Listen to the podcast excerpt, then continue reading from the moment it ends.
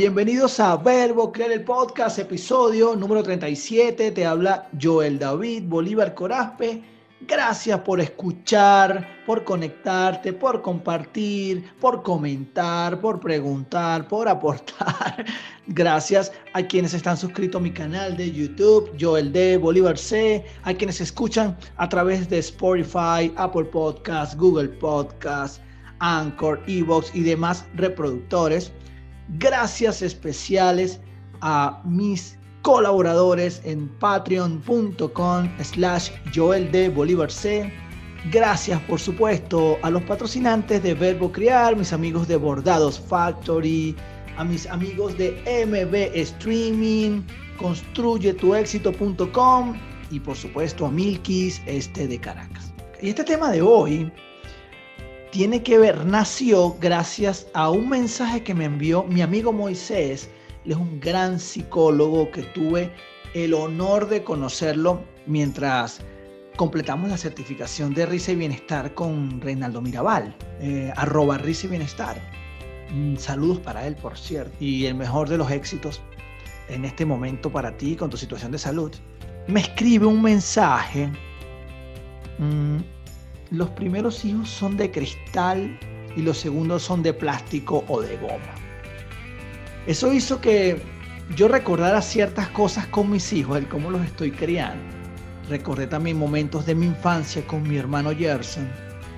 Comencé a preguntarle a Yelixa cosas de ella también como en relación a su niñez ¿no? y a sus hermanas. Te resulta además que me enteré gracias a esto que existe la teoría del orden de nacimiento. Eh, tengo unos apuntes por acá.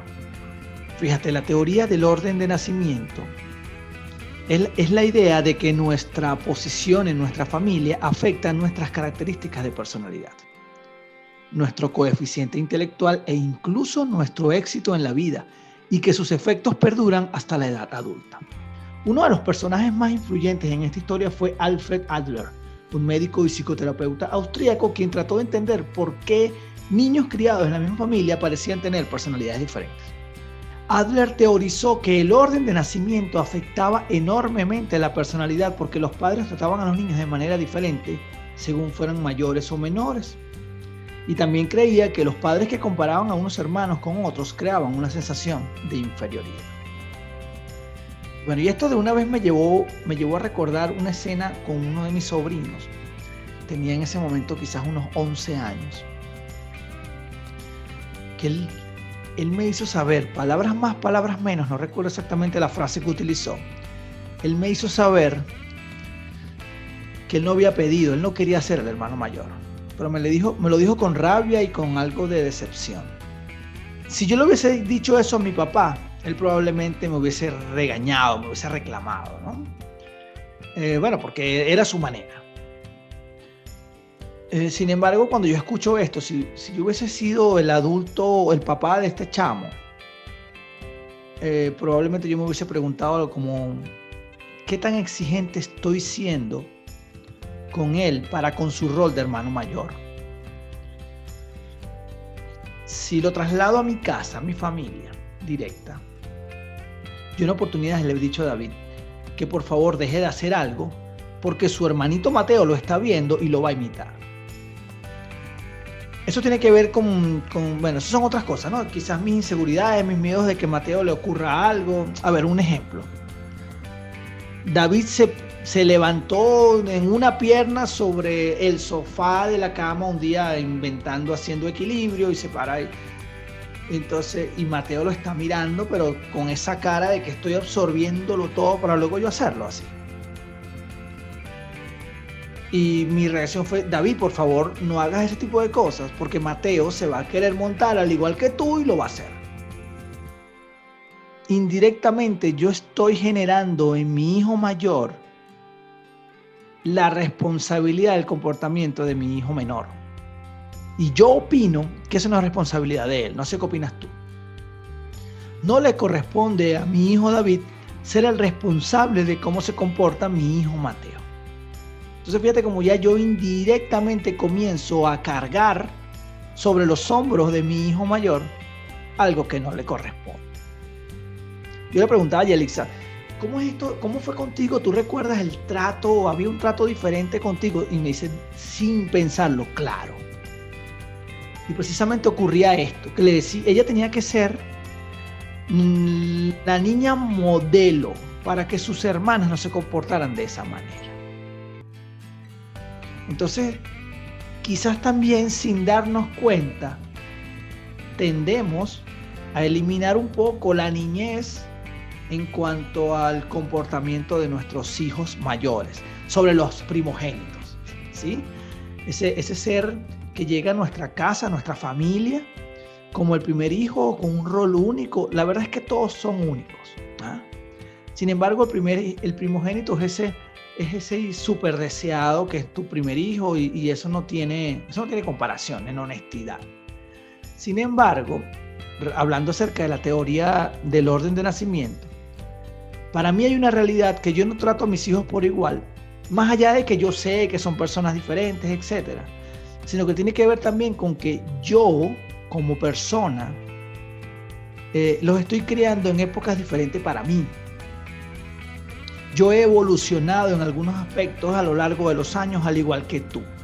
Nosotros vamos cambiando, nosotros vamos aprendiendo más cosas, vamos siendo mejores, eh, tomamos decisiones diferentes, por experiencias, por aprendizajes. Entonces, las decisiones que yo podía haber tomado con mi hijo David cuando él tenía un año, estoy seguro que con Mateo ya podían ser diferentes porque ya habían pasado casi seis años donde yo ya soy otra persona, o, por lo menos eh, tengo experiencias nuevas diferentes y la decisión seguramente es diferente. Ah, que tengo una referencia, ok. Pues entonces la verdad es que nosotros ya eh, simplemente por el hecho de, avanzar, de evolucionar en nuestra vida, ya, ya tomamos decisiones diferentes. estaba leyendo, que sigo, tengo varios apuntes. En esta teoría del, del orden de nacimiento, cuando hablan del hijo mayor, fíjate esto. Por ejemplo, se cree que el hijo mayor es una persona complaciente, responsable, confiable, cautelosa, pero quizás mandona y controladora. Tradicionalmente se ha pensado que el niño mayor recibe mucha atención de los padres, por lo que cuando llega el segundo hermano a menudo puede sentirse descuidados o destronados. Yo comienzo a apoyarme mi hijo mayor para algunas cosas. Eh, e incluso le pido a veces el favor que me... Mira, pendiente de tu hermanito. Comienzo también a veces a, a exigirle más en relación a...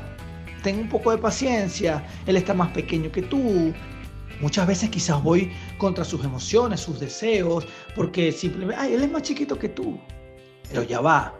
El hecho de que Mateo sea menor a, David no significa que David no quiere momentos solos o no se cansa del comportamiento del más pequeño. Y entonces yo lo pretendo manejar con un simple, ay, tranquilo, él es más pequeño que tú. La realidad es que está muy bien a como yo lo veo, ojo, está muy bien que él vaya entendiendo lo que es la tolerancia, la paciencia, la empatía, pero también es verdad que él se cansa, se agota, tiene límites, tiene, quiere hacer cosas. El típico caso que David está jugando quizás con un Lego y viene el hermano pequeñito y se los destruye. Claro que se molesta. Y yo pretendo, no te molestes porque eres más pequeño que tú. O sea, la realidad es que yo a veces sin darme cuenta comienzo a comparar y a generar entonces reacciones que probablemente sean inapropiadas para la relación entre los hermanos. Y sobre todo para cada uno de ellos. Porque definitivamente lo que yo digo tiene muchísimo valor para cada uno de mis hijos. Porque yo soy la mejor persona del mundo. Tú eres la mejor persona del mundo de tus hijos. Entonces lo que tú digas es amén, es así. A veces sin darnos cuenta podemos estar haciendo cosas que realmente mmm, como que no, no, son la mejor opción. En relación al hijo del medio, en esta teoría, ¿no? Dice, cuando me refiero al hijo del medio, son estos hijos que no son ni el mayor, ni el primogénito, ni el último en haber nacido. Puede ser, si tienes tres hijos, bueno, el segundo, si tienes cinco, son el segundo, el tercero y el cuarto. ¿Ok? Si tienes dos hijos, no aplica hijo al medio. Sobre el hijo del medio se cree que a menudo se deja de lado, se ignora por lo que tiende a ser el pacificador tiende a adaptar su personalidad para acoplarse a lo que quizás el niño mayor se ha llevado en este nicho familiar. Bueno, cuando hay otros hijos, ah, y el hijo menor, a menudo se piensa que el hijo más pequeño es egocéntrico, manipulador, divertido, entretenido y encantador, y se cree que es porque debe hacer más esfuerzo para llamar la atención, mantener su independencia y parecer diferente de sus hermanos. Una de las cosas que ocurrió cuando llegó Mateo a la casa, por supuesto que ahora David eh, venía de vivir cinco años, cinco años, David nace en el 2010, sí, tenía cinco años y medio más o menos. Él venía de vivir, de ser el único niño de la casa, y de repente ahora llega otro niño que sí, nosotros desde, desde el embarazo, pues lo involucramos y él deseaba conocer a su hermano y hoy día te digo que se aman profundamente y se pelean también y todo, ¿no? Normal. Pero cuando llega este niño, David comienza a vivir en, en un hogar donde ahora el tiempo es compartido, donde incluso por ser más pequeño requiere mayor atención y sin darnos cuenta descuidamos algunas cosas. Y esto es completamente normal, ¿eh? Porque ciertamente Mateo estaba más pequeño cuando estaba recién nacido.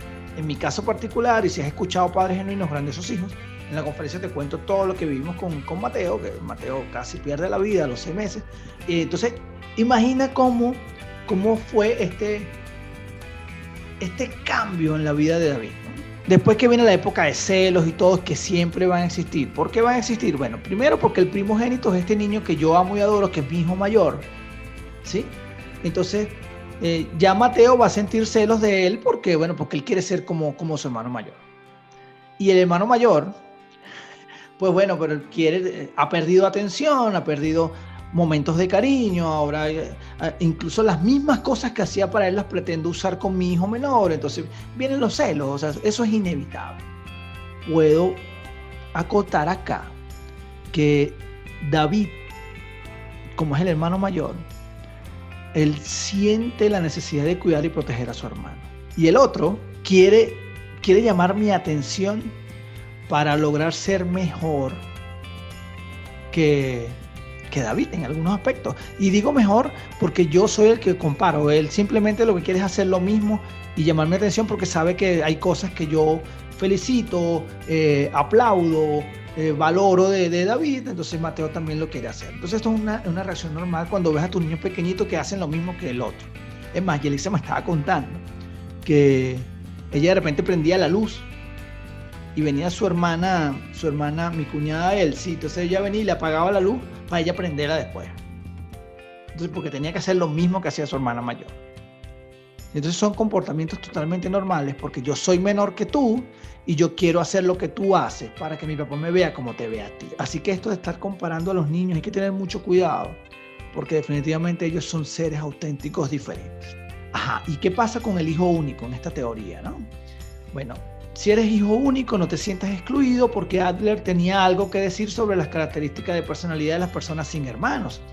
Dicen que tienden a ser egocéntricos, independientes, ávidos de aprobación y maduros como no tienen hermanos mayores o menores, a menudo adoptan las características de personalidad del hijo mayor o del menor. El hijo único también suele, suele convertirse como que adulto más rápido, por decir algo. Claro, porque vive entre adultos. Y aquí también yo noté otro cambio, gracias a Yeli. Eh, David vivió un tiempo sin otro niño en la casa y ahora vive con otro niño. Mateo nunca ha vivido sin otro niño en la casa. Entonces, por supuesto que ya los comportamientos desde allí, desde esa visión, son diferentes. David a veces quiere un espacio solo para él que Mateo no entiende, porque eso no existe. Eh, ¿Cómo, es eso de, que, estoy yo solo en la casa? No, eso no existe. Entonces, cuidado a veces con lo que nosotros pretendemos que nuestros hijos puedan entender o comprender cuando no conocen ese tipo de contextos. Y para terminar, hay algo que me llamó mucho la atención en esta teoría, en 1996, un, psicólogo estadounidense hizo algunas inclusiones ¿no? en, estos estudios de esta teoría. Bueno, hay muchos, ¿no? pero este en particular me llamó la atención. Tiene que ver con la supervivencia.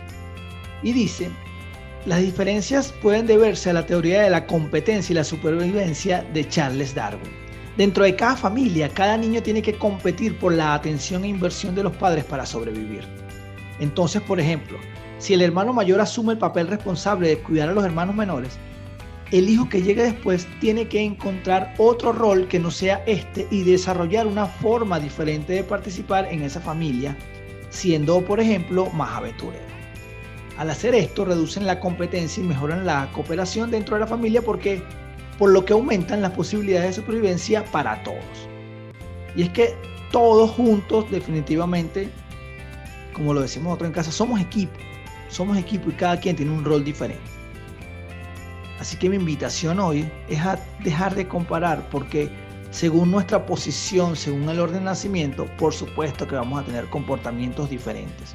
Tanto por visión, por contexto, por responsabilidad, por creencia, por lo que sea, pero siempre, siempre vamos a tener roles diferentes. Y hablando de diferentes, quiero aprovechar este espacio para contarte acerca de una promoción que tienen mis amigos de MB Streaming para ti que escuchas Verbo Crear el podcast. Anda a mi cuenta de Instagram, Joel de Bolívar C. Sígueme. Sigue a mis amigos de MB Streaming y te vas a comunicar con ellos en este mes de abril y vas a pedirle tu descuento del 15%. Le dices que yo te conté. Mire, Joel me contó que tengo 15% en cualquier contrato. Es más, ellos tienen otra promo en este momento que con, la, una pantalla de Netflix o una de Disney Plus te dan 30 días gratis una pantalla de Amazon Prime Video. Así que tú le pides tu pantalla de Netflix, le dices quiero el 15% de descuento y además aprovecha y actívame la promoción de Amazon Prime porque me corresponde 30 días y anda y disfruta. Comunícate ya con ellos, tienen unos precios extraordinarios y con estas dos promos que puedes unir en abril, bueno, disfruta de 30 días fabulosos. Gracias por llegar hasta el final, gracias a Bordado Factory que por cierto tienen una promo fabulosa, 99 bordados por 99 dólares. Aquí te dejo sus datos de contacto para que te comuniques con ellos y aproveches esta promoción o cualquier otra cosa como mi franela. Gracias a mis amigos Milkis este de Caracas. En estos días llegaron los helados a la casa y bueno, Mateo estaba loquísimo porque quería sus helados de brownie. David quería probar el de cocosete, el de tornado, que aunque sabe que es mi favorito, él no lo había probado. Me llegaron unos cítricos deliciosos. Los precios insuperables, puedes elegir los, los sabores que tú quieras y puedes comenzar incluso un negocio con ellos. Aquí te dejo los datos de mis amigos de Milkis este de Caracas. Y por supuesto, gracias a mi familia de construyetuexito.com, quienes seguimos formando coaches de vida y practicantes PNL. Se viene ya eh, ahora, en dos semanas comienza la Escuela del Éxito para que comiences a darle forma a tus sueños. Gracias por llegar hasta el final. Nos vemos en el próximo episodio. Chao, chao.